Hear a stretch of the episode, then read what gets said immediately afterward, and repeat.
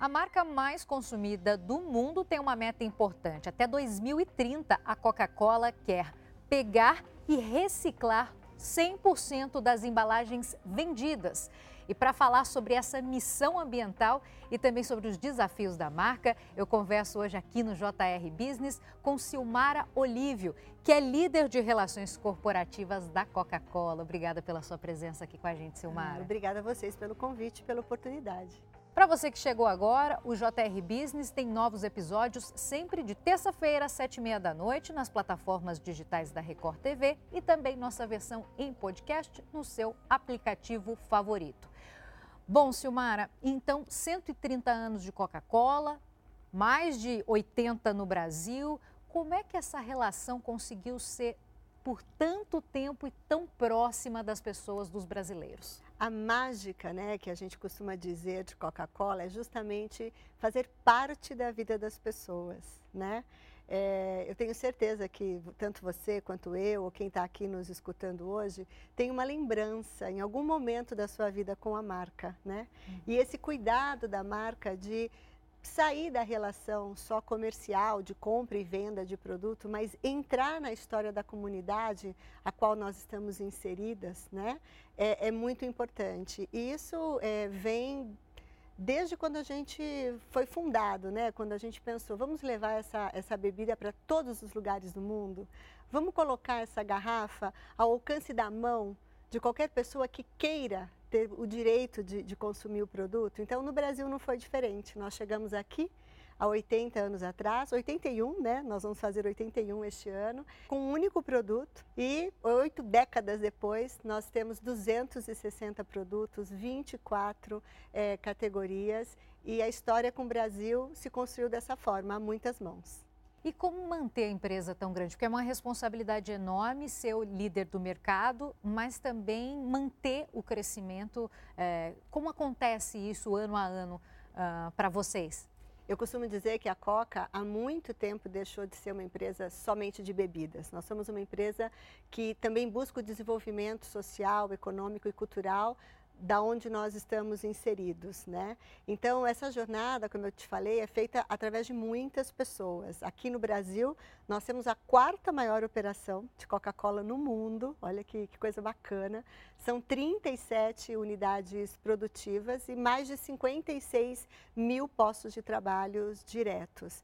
Então, é, a nossa responsabilidade é essa, né? É de você crescer através do crescimento do outro. Então a gente se importa muito com todos os nossos pontos de venda. Nós temos mais ou menos um milhão de pontos de venda no Brasil, desde o pequenininho lá da mercearia, que muitas delas são lideradas por mulheres empreendedoras, né?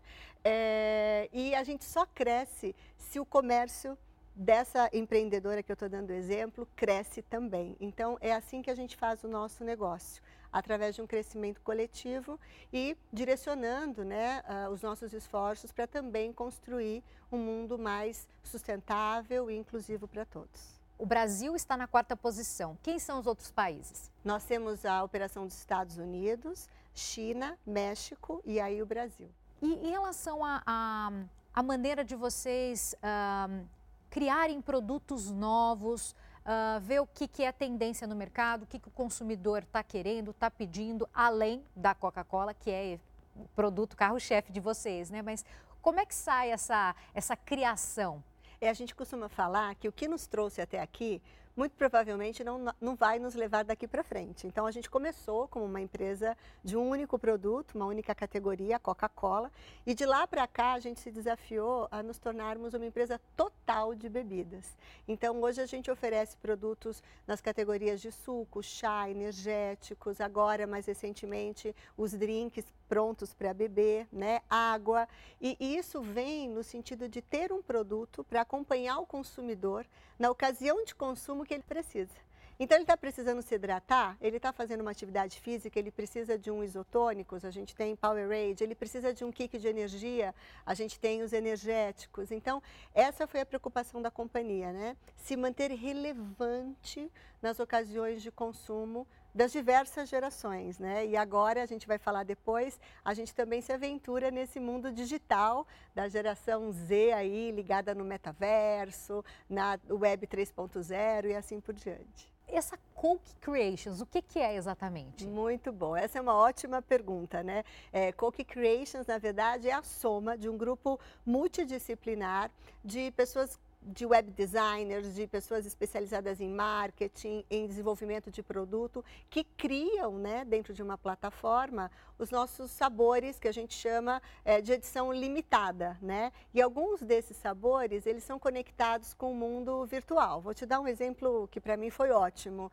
Nós fizemos uma parceria com o DJ Marshmallow e durante é, você se conectava, você lia o QR Code da lata, né? E você se conectava para ouvir a música do DJ Marshmallow e ao mesmo tempo é, essa, essa conexão lia as suas emoções e a inteligência artificial desenhava uma obra de arte focada em você através das suas emoções. Então, o Coca-Cola Creation é isso.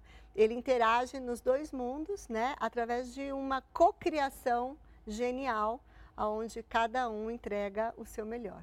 Quer dizer, é impossível falar de Coca-Cola sem falar de marketing, né? É. Porque a empresa de vocês é focada é, em trazer novidades, em criatividade. Essa ideia que vocês querem passar, o investimento em marketing é, é enorme em marketing e em desenvolvimento de produtos. E isso também tem que vir né, com investimento nas unidades produtivas. Só para você ter uma ideia, no Brasil a gente investe todo ano mais ou menos 3 bilhões de reais a soma, né? Seja em equipamentos de geladeira, ou em unidades produtivas, ou em marketing, em promoção de mercado. Então, essa, essa, esse caminho da inovação, ele vem desde quando a gente começou, né? Afinal de contas, a gente foi a primeira bebida que foi gaseificada, não era vendida bebida com gás, e também a gente foi a primeira bebida lá no início do século XIX a ser vendida em garrafa. Não era assim. Você pegava uma porção no copo e tinha que consumir. A nossa não.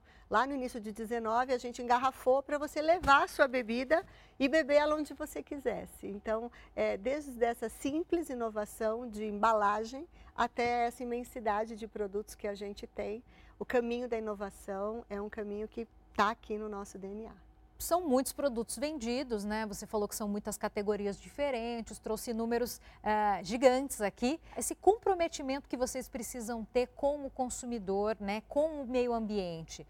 Esse projeto, essa meta da Coca-Cola de até 2030, né, coletar e reciclar 100% das embalagens, por que, que ela passou a ser importante para vocês e como vocês vão fazer?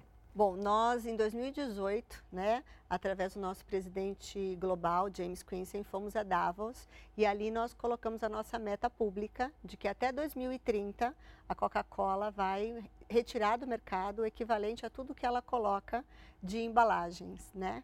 E a gente já vem nessa jornada é, e é uma jornada que traz um esforço importante em três grandes pilares. Né? O primeiro é oferecer dentro do portfólio embalagens retornáveis.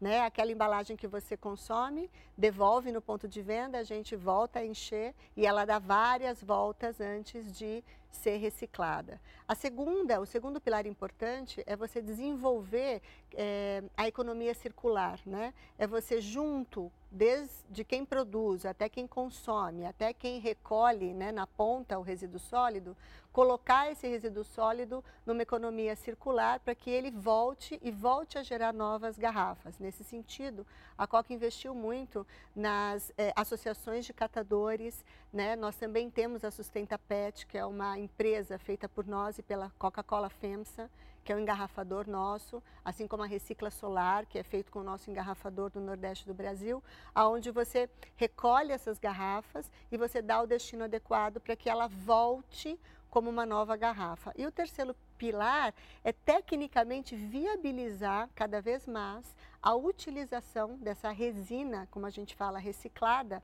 para fazer novas embalagens. E isso vai muito além só de você trabalhar a economia circular. Muitas vezes a gente tem que trabalhar até mudanças de lei, como por exemplo de água mineral, que alguns anos atrás não permitia o uso de resina reciclada numa embalagem de água mineral. A gente conseguiu, é, junto com a Associação Brasileira das Indústrias de Refrigerantes, que essa lei fosse reavaliada e alterada. Então, é, a responsabilidade para um mundo mais sustentável é de todos nós. E o nosso papel é este, né? É ajudar com iniciativas técnicas e também divulgar, né? conscientizar, ajudar na divulgação em pontos de coleta para que todos façam parte desse grande esforço. É, tem um ponto importante aí que quem é consumidor tem que participar. Como conscientizar as pessoas para que essa troca aconteça? Nós fazemos isso de diversas formas, né? Tanto na embalagem, quando a gente traz a, inscrição Recicla-me, né? Quanto também dando é, uma experiência. Então, eu vou te contar o exemplo do Rock in Rio. Nós tivemos no Rock in Rio recentemente e o consumidor era convidado a dar o destino certo a, a, ao seu resíduo sólido e com isso ele ganhava pontos que ele trocava ao final de dia por brindes. Então, isso é muito bacana, né? Você ensina pelo exemplo. E nós fizemos isso não só no Rock in Rio, fizemos no Lollapalooza, recentemente no Festival de Parintins. Teve lata, até mudança de cor de lata da Coca-Cola, que sempre foi vermelha, mas vocês quiseram inovar, fazer algo diferente, inclusive para prestigiar ali o festival, né? É, Existe outra lata azul a Coca-Cola está no Festival de Parintins há 27 anos, né, patrocinando essa linda festa, é, onde você tem aí dois grandes grupos, duas torcidas, a do Boi Garantido, que é da cor vermelha, e a do Boi Caprichoso, que é a cor azul. E aí a Coca-Cola, né, em respeito à cultura local, desde que ela está no festival, ela leva o produto é, nas duas cores. Então, nós já tivemos edições do festival onde você tinha a lata de Coca-Cola azul, a lata de Coca-Cola vermelha, é, para poder oferecer o produto para as duas torcidas. Né? Este ano em especial, a gente fez essa ação com o nosso Guaraná Tchaua, que é o Guaraná local lá da Amazonas, e, e foi um sucesso, porque além né, dessa questão, a gente traz também as torcidas para participarem das nossas atividades, uma delas de sustentabilidade, onde nós pedimos para as torcidas recolherem né, os resíduos sólidos gerados durante o festival e levar esses resíduos para o bumbódromo. E a torcida que mais toneladas é, recolhesse ganharia um prêmio em dinheiro para ajudá-los né, para os próximos festivais. E, e foi muito bacana porque nós começamos isso ano passado e esse ano, em um dia, as torcidas recolheram tudo que foi recolhido equivalente ao ano passado inteiro. Além disso, a gente fez também um trabalho grande de abrir o edital para 500 posições do Empodera como uma mulher, né?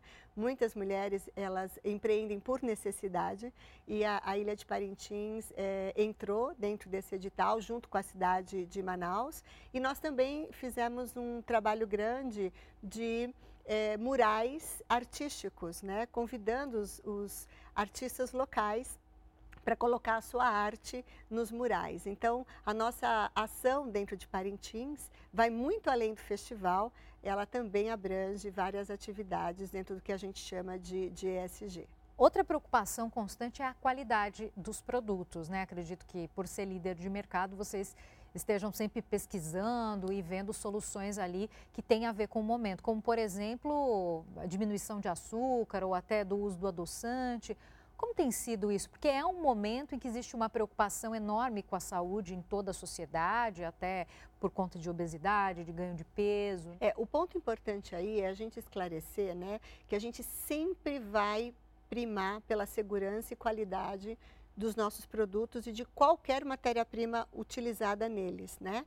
Então, seja em que país for do mundo, a Coca só utiliza ingredientes autorizados pelos órgãos reguladores, né, de cada país. E para a gente, uma resposta muito importante a isso, né, ao que o consumidor deve ou não deve, pode ou não pode consumir, é você dar a ele um amplo, uma ampla opção de produtos. Então, no nosso portfólio de produtos, você vai encontrar produtos com açúcar, sem açúcar, com quantidade reduzida de caloria, né? Então, por exemplo, nós temos produtos que são adoçados com suco de maçã. Então, é, e o consumidor, tendo claro que cada produto oferece para sua necessidade, ele faz a escolha mais adequada para ele, né? E é isso que, que é muito importante, ter muito claro, né, na tabela nutricional, do produto o que tem lá dentro, garantir qualidade e segurança e sempre orientar o consumidor a buscar o que para ele é mais importante naquele momento. O que às vezes é bom para um, não é adequado para o outro. E essa avaliação cada consumidor deve fazer é, individualmente. Mara, impossível não falar de Coca-Cola e das campanhas de Natal, né, que acontecem todos os anos com aqueles caminhões. Essa relação, né, que se estreitou ao longo dos anos, é, foi extremamente importante para continuar na liderança. A Coca-Cola ela vende muito mais do que um refrigerante ou outras bebidas, né? A Coca-Cola vende emoção, vende socialização, vem de compartilhar. E, e, a caravana de Natal, ela é muito icônica nesse sentido, né? O Natal é a hora dos encontros, é a hora de compartilhar a mesa. Então, quem nunca é, foi impactado por uma caravana de Natal da Coca, né? Mas eu também tenho muito orgulho de dizer que há três anos a gente vem fazendo exatamente no modelo de caravana de Natal a caravana solidária é onde a gente, através de parcerias como a Ação da Cidadania, a gente leva comida né, para a mesa das pessoas que estão aí em segurança alimentar. Porque não tem como convidar para você socializar, convidar para estar né, junto à mesa se não, não tem comida. Então, é, nós fizemos essa parceria o primeiro ano com a Ação da Cidadania, ano passado também com o iFood, e este ano a gente vai ter outra caravana solidária muito forte, e é isso que para a gente importa, né? Importa o coletivo, importa estarmos todos juntos comemorando o lado bom da vida. E, e, isso é muito bacana porque esse Papai Noel vermelho de sorriso largo foi criado né, há muitos anos atrás pela Coca-Cola. Então, esses são os legados que a gente vem deixando com as nossas campanhas. Viva o lado bom da vida, a, abra o sorriso e tantas outras campanhas que a gente veio fazendo ao longo dos anos para trazer para as pessoas a lembrança de que sim é possível é, estarmos trabalhando e sempre buscarmos construir um mundo melhor.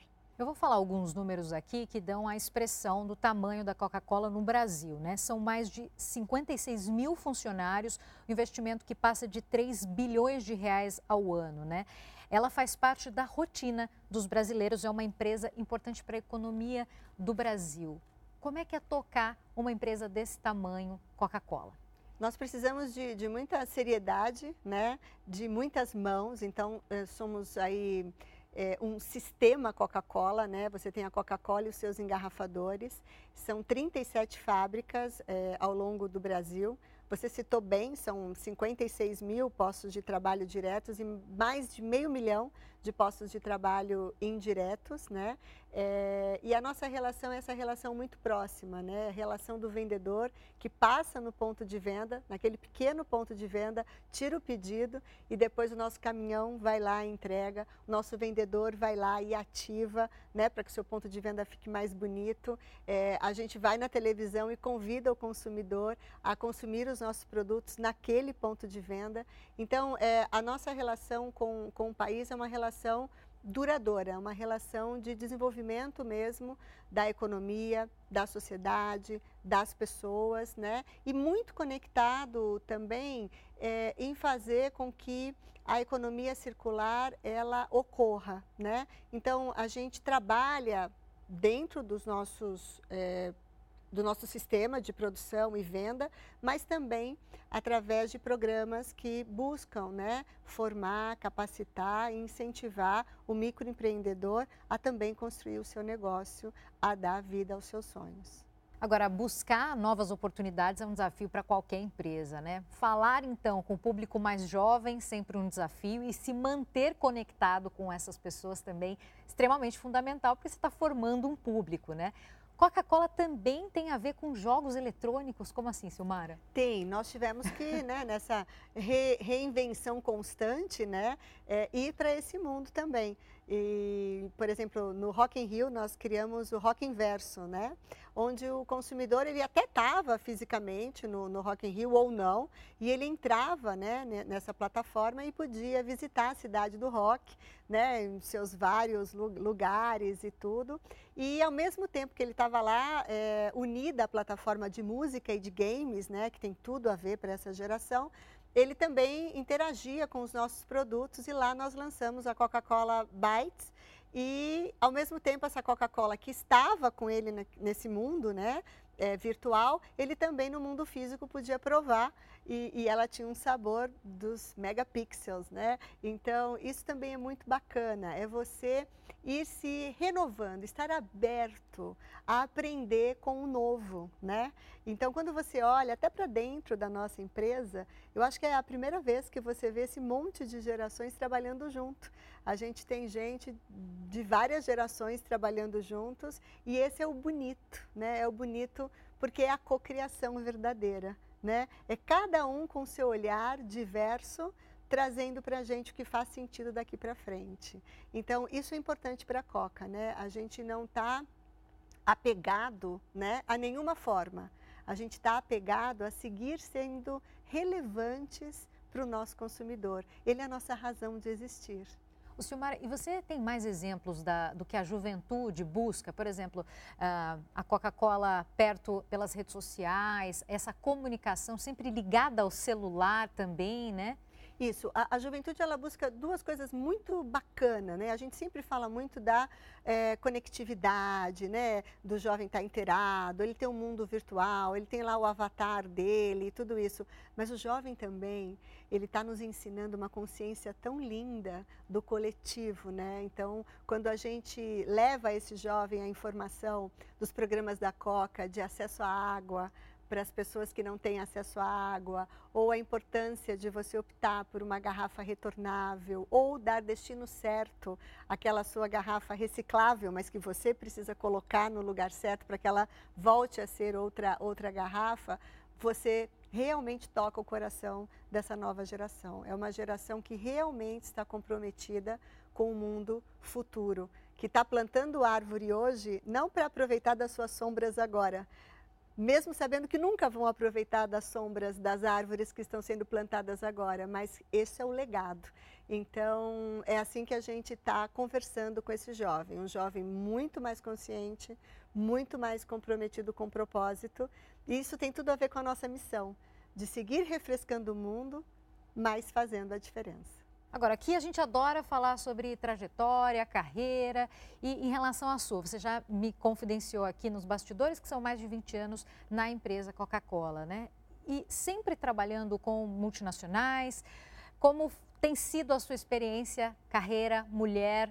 Eu vou quebrar o protocolo aqui porque isso me toca muito. É, eu sou Silmara, eu tenho 51 anos, eu sei que às vezes a gente não fala a idade, mas eu venho cada vez mais falando a idade, porque a gente vem falando dessa questão da, da, da maturidade né, na carreira. Eu venho de uma família muito pobre. Minha mãe tem a quarta série primária, meu avô, ele era analfabeto e foi trabalhar de faxineiro numa empresa lá no ABC Paulista, eu sou de Santo André. Eu fiz colégio público e se eu cheguei onde eu cheguei é porque eu tive muitas mãos que me deram oportunidade, seja por ser mulher, seja por ser uma menina de classe menos favorecida. E, e nesse sentido eu me encontrei nessa empresa. Faz 22 anos que eu carrego esse crachá e toda vez eu lembro porque eu disse sim à Coca-Cola né? A Coca-Cola, ela me deu essa oportunidade de mostrar o meu talento, independente de algumas coisas que naquele momento eu não tinha. Talvez eu não tivesse uma faculdade de primeira linha, não falasse inglês perfeitamente, mas isso não me proibiu de chegar onde eu cheguei. Né? Então, é, isso é muito bonito, isso está dentro do DNA dessa empresa. Desde o jantar de Martin Luther King, lá atrás, que a Coca-Cola apoiou, e está lá no, no, Museu dos Direitos Humanos de Atlanta, uma capa de jornal, onde o nosso presidente, o Druff, na época disse, olha, se vocês não apoiarem Martin Luther King, eu tiro a Coca-Cola de Atlanta, porque Atlanta precisa da Coca-Cola, mas a Coca-Cola não precisa de Atlanta. Então, esses são os valores que nos movem, muitas vezes, a permanecer tantos anos numa empresa e a ver que ela é muito, como a gente fala em inglês, né, walk the talk, né? Ela faz o que ela fala. Então, hoje nós temos cinco grupos de afinidades na Coca para mulheres, negros, pessoas com alguma deficiência e LGBT que mais e agora a gente vai estar falando de etarismo também.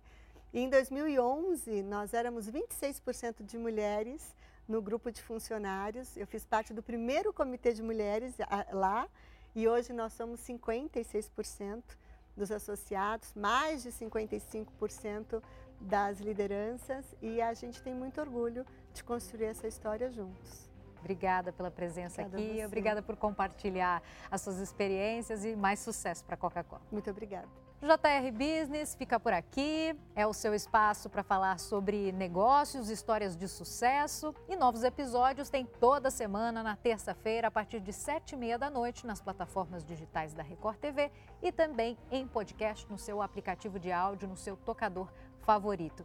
Eu agradeço demais a sua companhia, até a próxima.